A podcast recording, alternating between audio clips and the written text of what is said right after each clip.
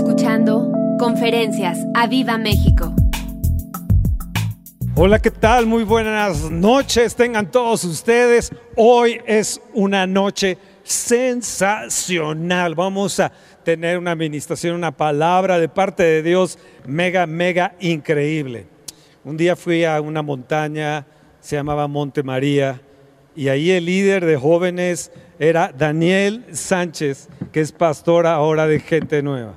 Bueno, él dirigía a miles de jóvenes. Había un avivamiento, el avivamiento más grande de Latinoamérica, tal vez 120 mil personas o más, no sé si me estoy equivocando, pero era impresionante. Sanidades, milagros, maravillas. Daniel creció viendo eh, viviendo en lo sobrenatural. Y eh, allá en esa montaña era increíble porque imagínense, eh, miles y miles de gente ministrándoles, miles de jóvenes que ellos tenían ahora con su esposa Flor, ellos son pastores de gente, gente nueva, tienen dos hijitas, una, una congregación que sus congresos es de lo más espectacular que México tiene.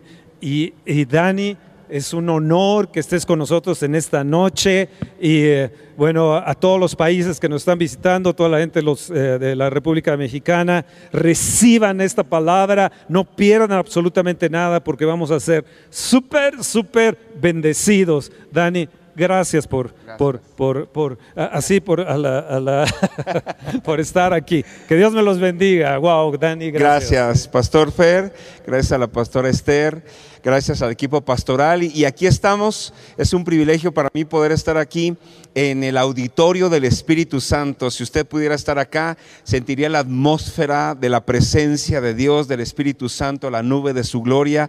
Y es una experiencia súper natural. Y estamos con la iglesia Aviva México. Para mí es un, privilegio realmente estar aquí con ustedes y poder impartir una palabra que Estoy seguro que les va a desafiar porque es la palabra de Dios y como decía el pastor Fernando, tenemos el gusto, el privilegio de conocernos desde hace ya mucho tiempo. Y sabe que cuando vi todas esas multitudes y todo lo que Dios hizo, porque nacimos en un mover de avivamiento, crecimos en eso y nuestra, nuestra mirada está cargada, está impactada por los milagros, por lo sobrenatural, por las multitudes, por las almas que eh, se ganaron en ese tiempo. Y así crecimos y, después de un tiempo... Eh, le preguntaba a Dios, ¿qué pasó con todo eso? ¿Qué fue lo que sucedió? ¿Y, ¿Y, por qué ya no es ahora?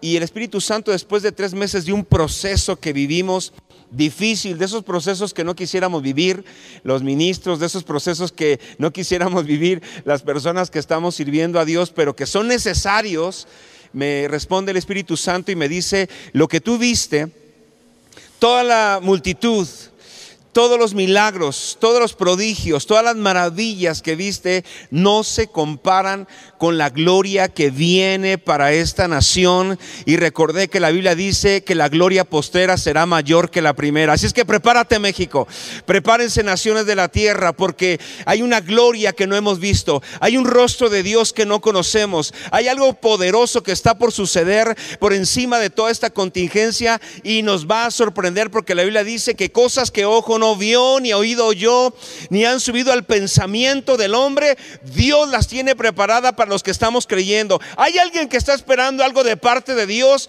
porque si tú no lo estás esperando no lo vas a ver. Pero hay mucha gente que estamos creyendo que estamos por ver los mejores días de nuestra vida. Así es que prepárate porque lo que viene es mayor que lo que has visto en otro tiempo. La gloria que viene no tiene referencia histórica de avivamientos. Lo que viene es mucho más grande y Dios nos va a sorprender. Alguien diga amén ahí donde está.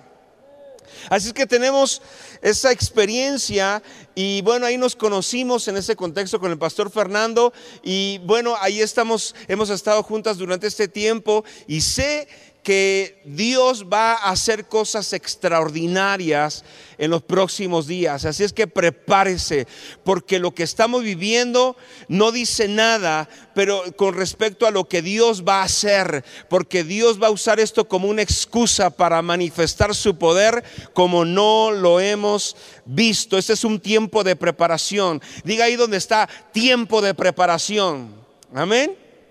Toda esta contingencia de estar en, las casas, de estar en este tiempo en guardados ahí, no es para pasar más tiempo viendo series de televisión o de películas, eh, etcétera. Ese es un tiempo de capacitación para lo que viene. Y no nos podemos distraer porque lo que viene es poderoso. Amén.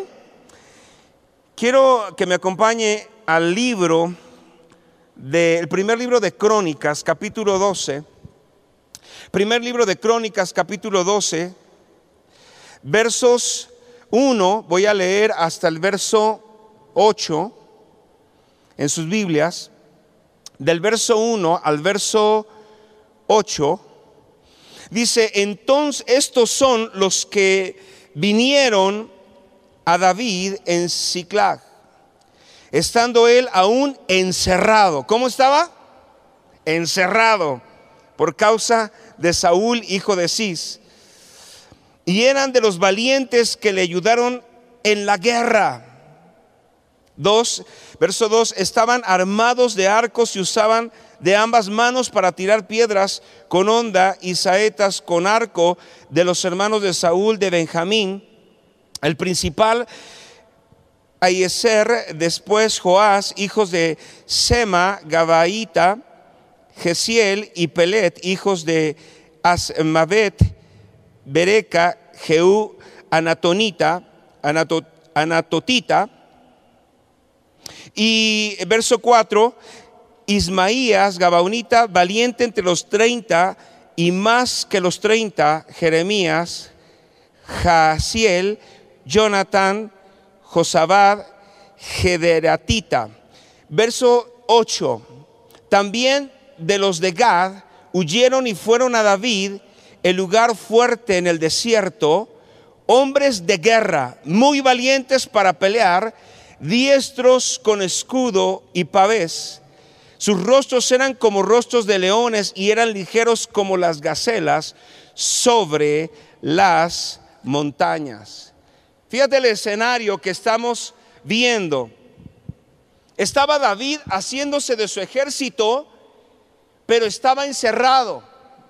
Dice el verso 1, estando aún en encerrado, como estamos nosotros ahorita, encerrados.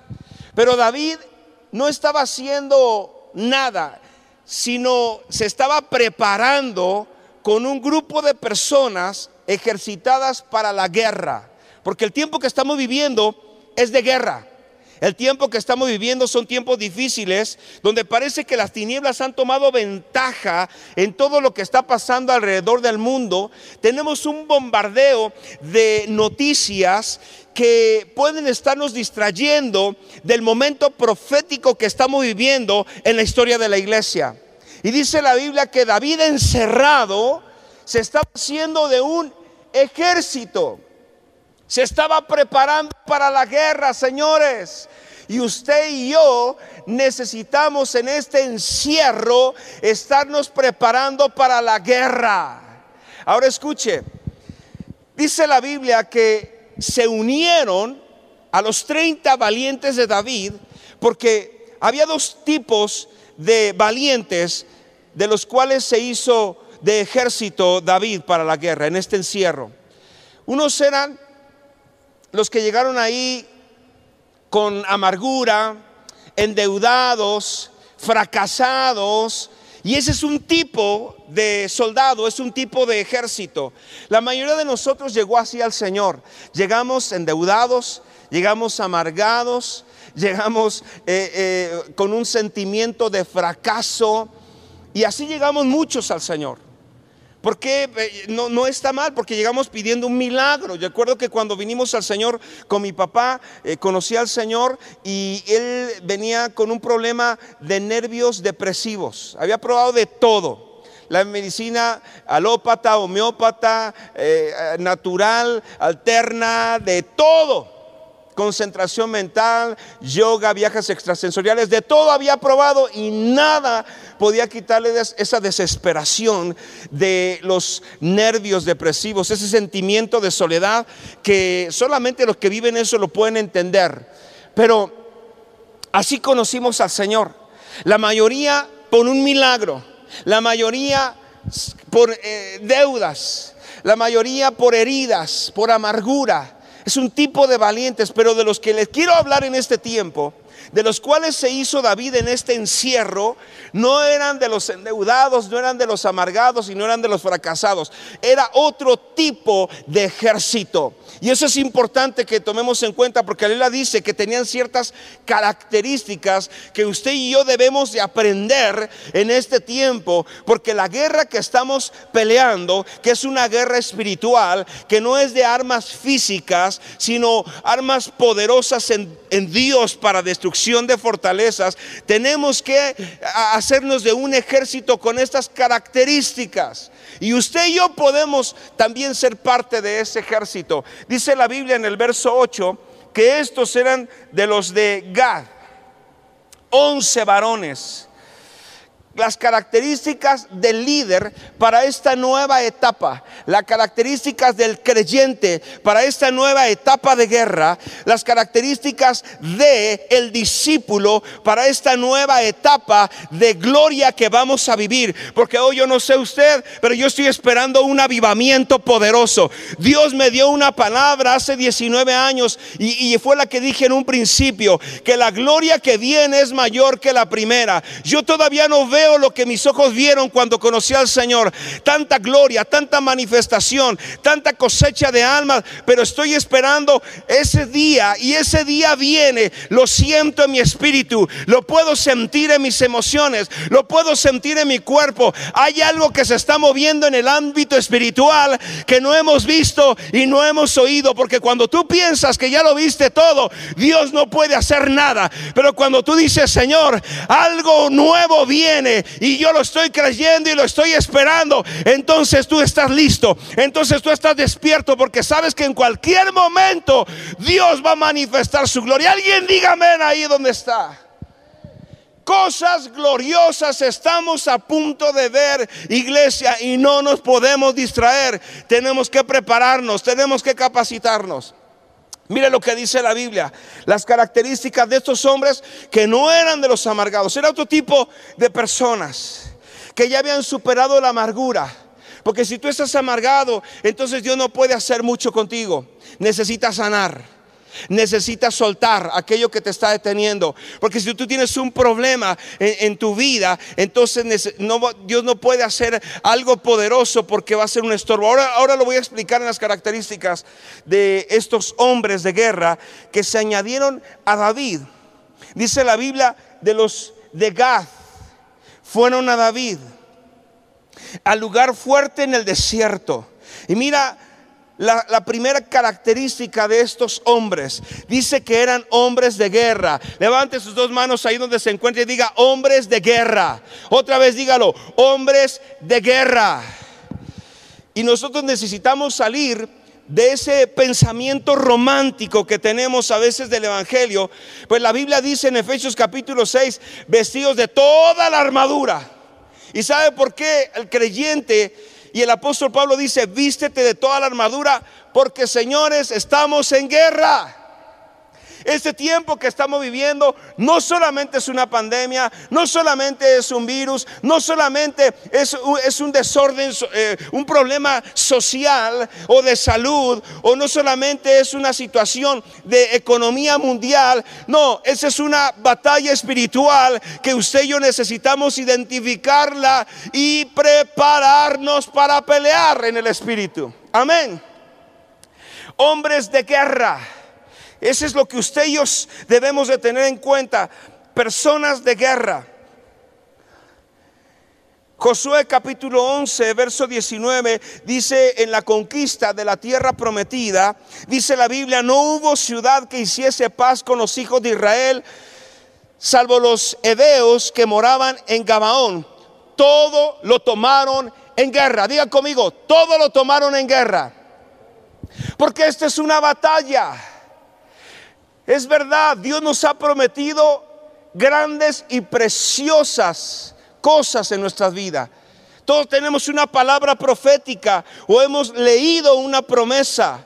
Una cosa es que Dios nos dé una palabra o una promesa, pero otra, eh, otra cosa es que nosotros poseamos aquellas cosas que, que Dios nos ha prometido. Y sabe que Dios le había prometido a Israel, a Moisés, y a Josué les había prometido una tierra y estaban en el desierto. Y aunque Dios ya se las había prometido, ellos tenían que pelear y enfrentar gigantes en sus días y derribar muros y enfrentar desafíos para poder poseer. Porque una, hay una diferencia entre la promesa y la posesión. Y usted y yo tenemos que ir de la promesa a la posesión. Y para ir a la posesión hay que pelear, hay que tomarlo en guerra. Amén. Así que usted y yo necesitamos creer que Dios está con nosotros en esta guerra. Hebreos 11:33 dice al, al 34 que los hombres de fe conquistaron reinos, hicieron justicia, alcanzaron promesas, taparon bocas de leones, apagaron fuegos impetuosos, evitaron filo de espada, sacaron fuerzas de debilidad e hicieron, se hicieron fuertes en batallas. ¿Dónde se hicieron fuertes? En batallas.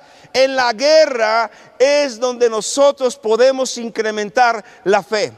En la guerra es donde nosotros podemos atrevernos a hacer cosas de las cuales no nos hemos atrevido. En la guerra es donde incrementamos nuestro nivel de autoridad. Pero es en la batalla, en la guerra. Si tú no quieres pelear, entonces no vas a ir y no vas a poseer lo que Dios te ha prometido. Pero para poder poseerlo hay que pelear. Diga conmigo, hay que pelear.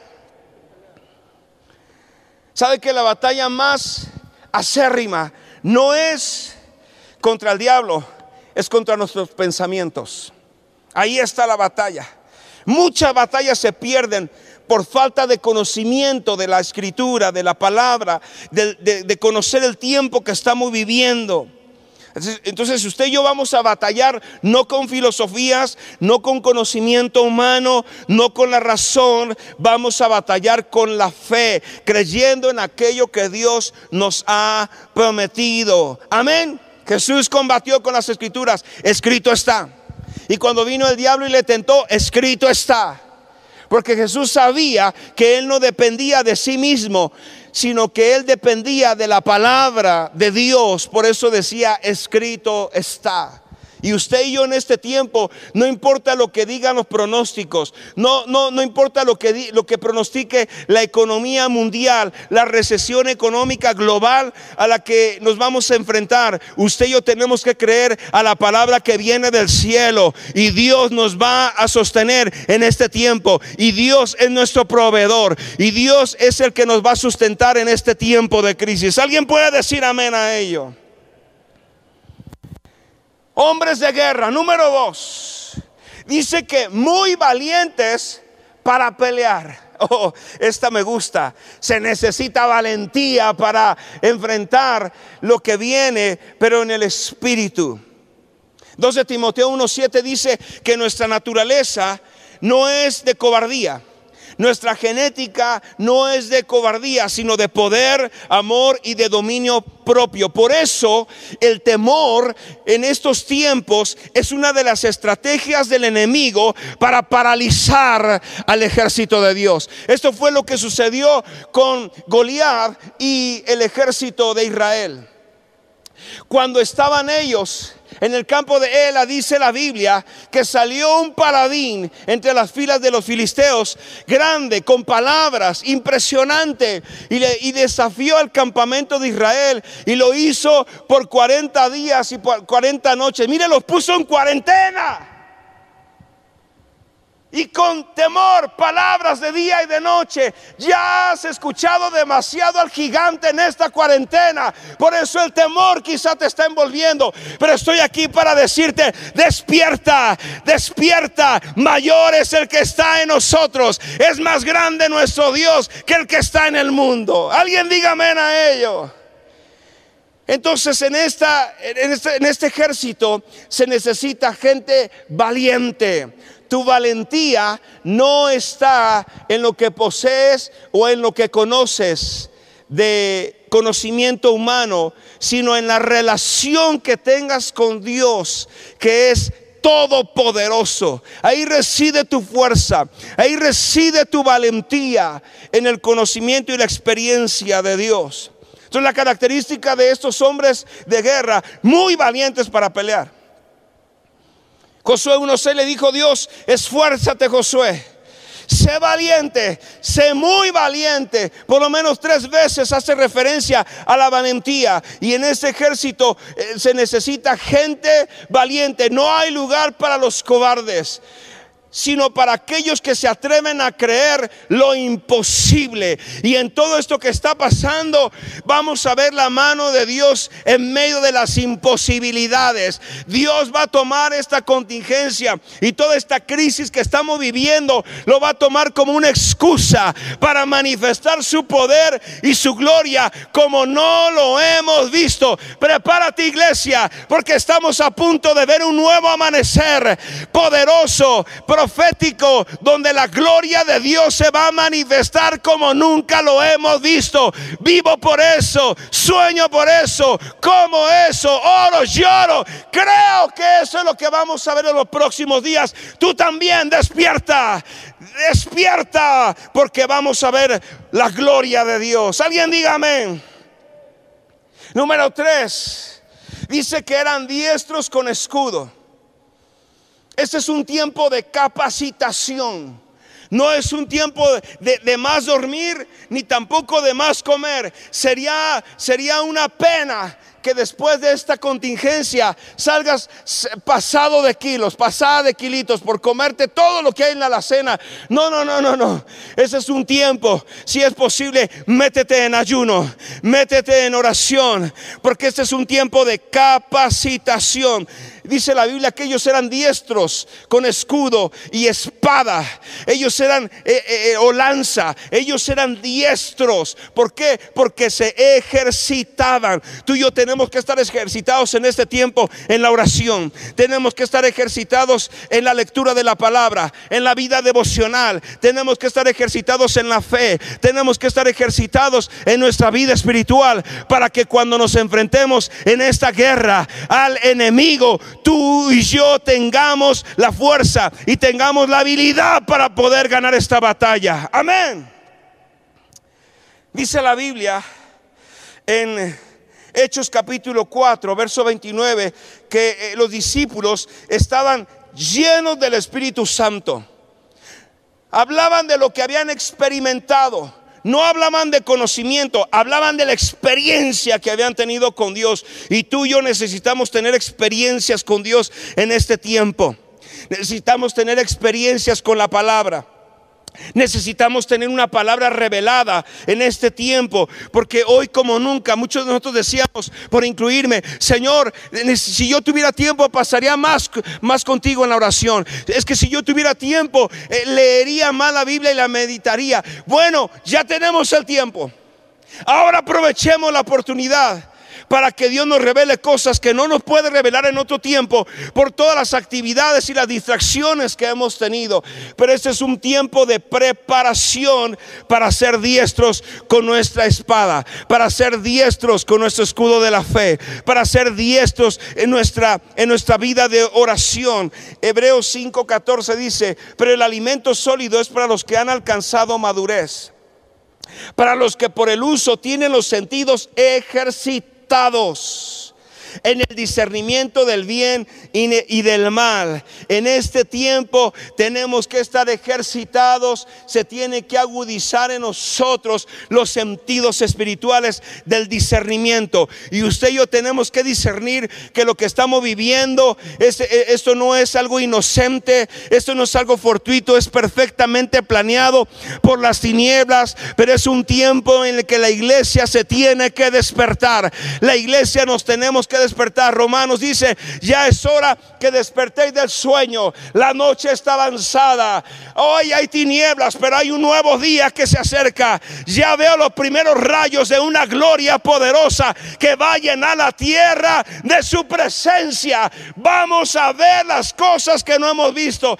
Alguien grite, celebre, porque la gloria de Dios es más grande que la crisis que estamos viviendo. Alguien diga amén.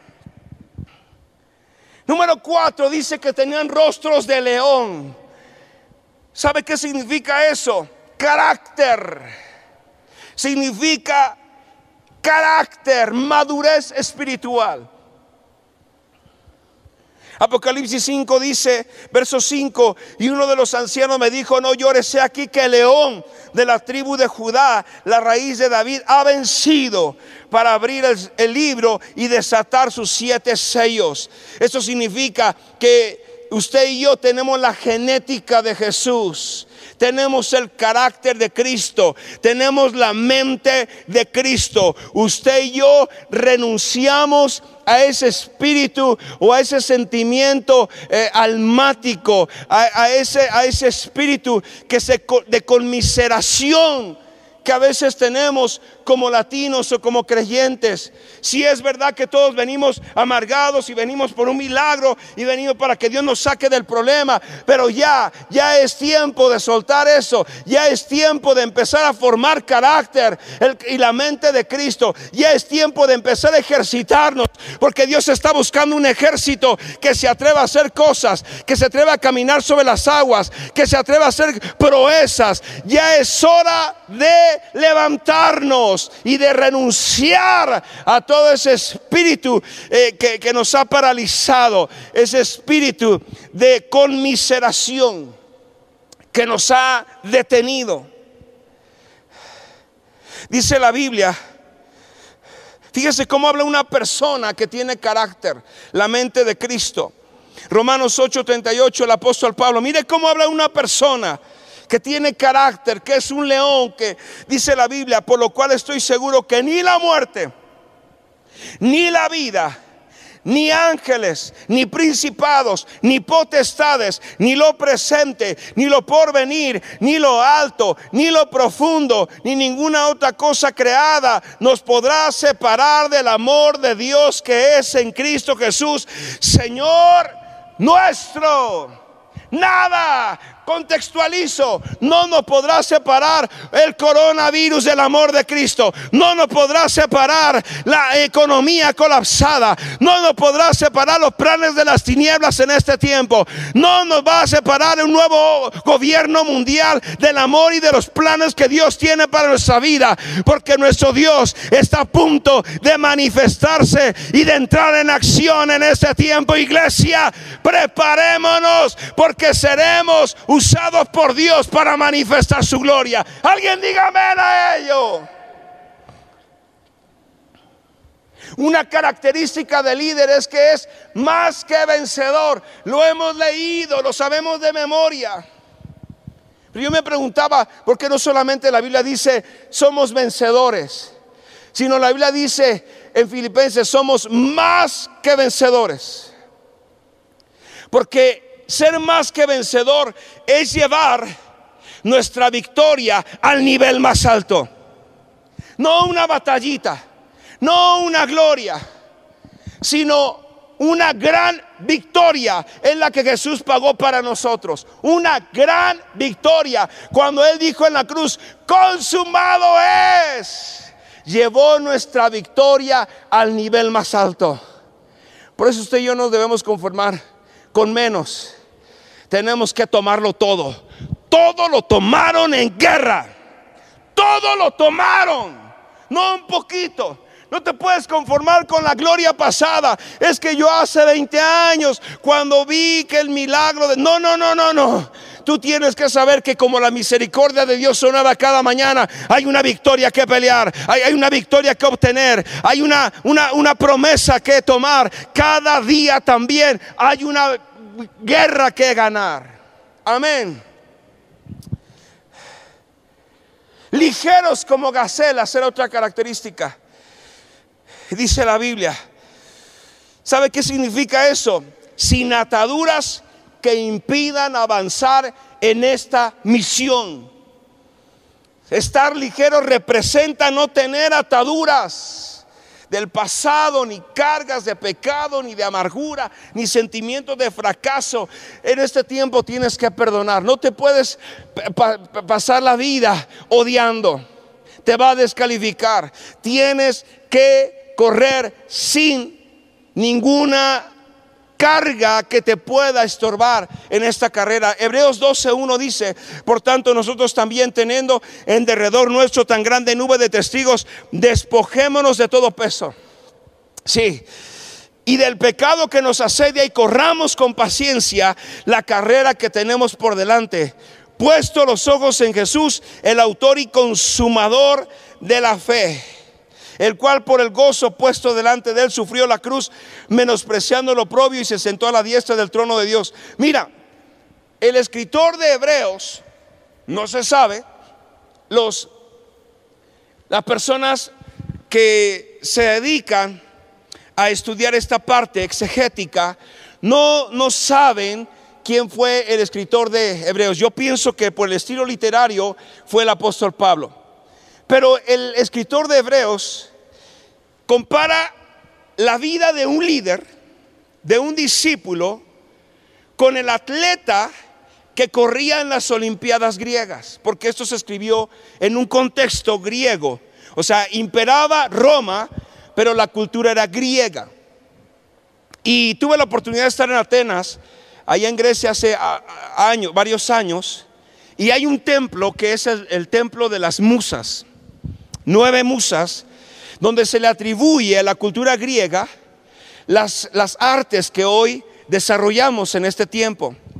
La pintura, la danza, la música, la escritura, la belleza se consideraba también como una, como una arte y así sucesivamente. Y a ellos también se les atribuía eh, se les atribuye lo que conocemos hoy como las Olimpiadas cada cuatro años. Entonces, en ese contexto, el escritor de Hebreos dice, teniendo en derredor nuestro tan grande nube de testigos, porque al atleta griego, cuando estaba en el gimnao o en el gimnasio, era un auditorio donde le ponían rostros de campeones de las Olimpiadas pasadas, y cuando estaba el atleta corriendo en un auditorio como este, le ponían los rostros de los campeones y el atleta tenía que ver cada rostro de campeones, no de fracasados, de campeones, viendo a ellos se inspiraba para correr, para esforzarse, para ser más excelente cuando veía los rostros de esa de esa nube de testigos a eso se refiere esta palabra. Teniendo en derredor nuestro tan grande nube de testigos, entonces el atleta veía a los campeones y se inspiraba y decía, yo no, no puedo conformarme con menos que la victoria. Y dice aquí, teniendo en derredor tan, nuestro tan grande nube de testigos, despojémonos de todo peso, porque si el atleta tenía una especie de tumoración, una cosa es el pecado, aquí la Biblia dice, despojémonos de todo peso y el pecado hace una diferencia. El pecado es algo con lo que tenemos que romper. El Señor nos lavó con su sangre y nos perdonó todo los pecado por arrepentimiento. Pero hay un tipo de peso que nos puede descalificar en la competencia, en esta competencia, en este ejercicio que estamos haciendo espiritual para esta carrera, para esta batalla, para esta pelea. Y es despojarnos de pesos. Entonces el, atleta, si tenía una tumoración, si tenía una, un quiste, si tenía una malformación en su cuerpo, eso podía comprometer la carrera o el ganar la carrera.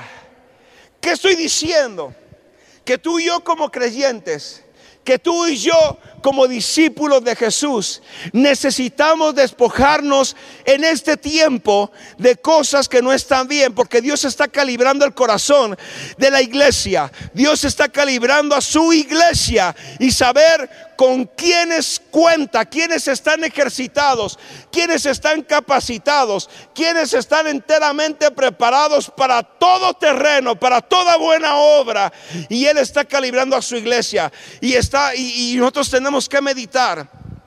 Como dice el salmista, examina, oh Dios, mi corazón, conóceme. Porque hay cosas que no, no, no, no sabemos de nosotros, pero que Dios puede examinar. Ah, el corazón es perverso, dice la Biblia, ¿quién no conocerá? Necesitamos en este tiempo decir como el salmista, examina, oh Dios, mi corazón y conóceme. Porque si hay un rasgo de amargura, eso va a comprometer tu carrera espiritual. Si hay un tipo de tumoración, de algo que no has soltado, suéltalo. Algún hábito, algún pecado, alguna situación que pueda descalificarte. Sabes que el atleta se abstenía de tres cosas, de cuatro cosas en una carrera. Número uno, tenía que cuidar lo que veía. Por eso le decía al principio, ya hemos escuchado demasiado al gigante en esta cuarentena. Tenemos que escuchar y tenemos que ver lo que Dios está haciendo, porque Dios no está dormido, Dios no está en su trono de gloria sin hacer nada. No, Señor, Dios está reclutando al ejército más poderoso de la tierra y pronto lo veremos en acción. Tú puedes ser parte de ello. Entonces, prepárate prepárate. Ahí estaba el gigante paralizando a un ejército por medio de las palabras, por medio de las malas noticias, por medio de la intimidación. Pero ahí venía un joven con otra genética que no estaba en cuarentena, que no había escuchado las malas noticias, pero sí había escuchado al Dios vivo, que cuando estaba con sus ovejas en el campo veía los cielos y dice, Señor, cuando veo los cielos, obra de tus manos, la luna y las estrellas que has creado. Digo, ¿qué es el hombre? Mira, ese joven venía con los panes y los quesos. Y cuando vea ese, ese gigante que, que había paralizado al ejército, dice, no, no es tan grande. Mi Dios es más grande. Porque estaba impregnado de la gloria de Dios. Y tú y yo tenemos que estar premiados. Cuida lo que ves. El atleta número dos tenía que cuidarse de lo que oía. No escuches ya a Goliat. Te estoy diciendo, parece que nos, hemos hecho expertos del tema. ¿Dónde es el paciente cero? ¿Dónde nació el virus? ¿Cómo ha mutado? ¿Cuánta gente? Las cifras, el pico, la curva. Ya, ya escuchaste demasiado al gigante. Dios está hablando y despertando a su iglesia por su Espíritu Santo. Es tiempo de oír a Dios, porque Él va a hacer su próxima jugada y Dios nos va a sorprender. Sí. Tercero, el atleta tenía que cuidar lo que comía. Por eso te digo, no te puedes acabar todo lo que hay en la cena, la ansiedad, yo escucho que personas, incluso con siervos, dicen, es que ya en ansiedad, y se están comiendo todos los víveres, no se los está acabando, la contingencia te los está acabando tú. No puedes comerte todo lo que está ahí. Cuida lo que come. El atleta tenía que cuidar las grasas, tenía que cuidar el azúcar que comía, tenía, porque eso podía comprometerse la carrera. Cuida tu cuerpo, es el vehículo que Dios nos ha dado para poder correr la carrera de la vida cristiana. Un cuerpo enfermo no puede resistir tanto. Ajá. Cuídalo. Imagínate que Jesús va con triglicéridos y de repente se echa unas carnitas y de repente le entra el azúcar y de repente se pasa de y empieza a comer y, y su sangre no estaría buena para presentarla delante del Padre. Él cuidó hasta lo que comía porque sabía que era un tiempo importante y que tenía que prepararse hasta en lo que comía. Número cuatro, el atleta se abstenía de relaciones sexuales, porque se dice que una buena relación sexual, bueno, lo dicen los médicos, que una buena relación sexual quema 300 a 400 calorías. Entonces el atleta no tenía relaciones sexuales en ese momento porque ese desgaste podía comprometer las fuerzas para la carrera. ¿Qué significa para nosotros? Que tenemos que cuidar nuestra vida moral. Tenemos que cuidar nuestra santidad para que seamos instrumentos donde la gloria de Dios se pose y donde el Espíritu Santo pueda usarnos poderosamente. Amén. En ese contexto dice el escritor de Hebreos, despojémonos de todo peso, preparémonos ejercitémonos. Tenemos una nube de testigos. Ahí tenemos, ¿cuál es nuestra nube de testigos? Tenemos a Moisés. Oh, tenemos una persona que partió el mar en dos. Tenemos un Josué que tomó la tierra prometida. Tenemos un Elías que ordenó a los cielos que se detuvieran de llover y por tres años por su palabra no llovió y después por su palabra llovió. Tenemos una nube de testigos que nos dice si se puede, que nos dicen a dos mil años, que nos dicen a tres mil años, que nos dicen a cuatro mil años. El cielo, la nube de testigos está diciendo a esta generación, vas a salir de esta, vas a salir de esta, vas a salir de esta. Si se puede, si se puede, si se puede. Alguien grite.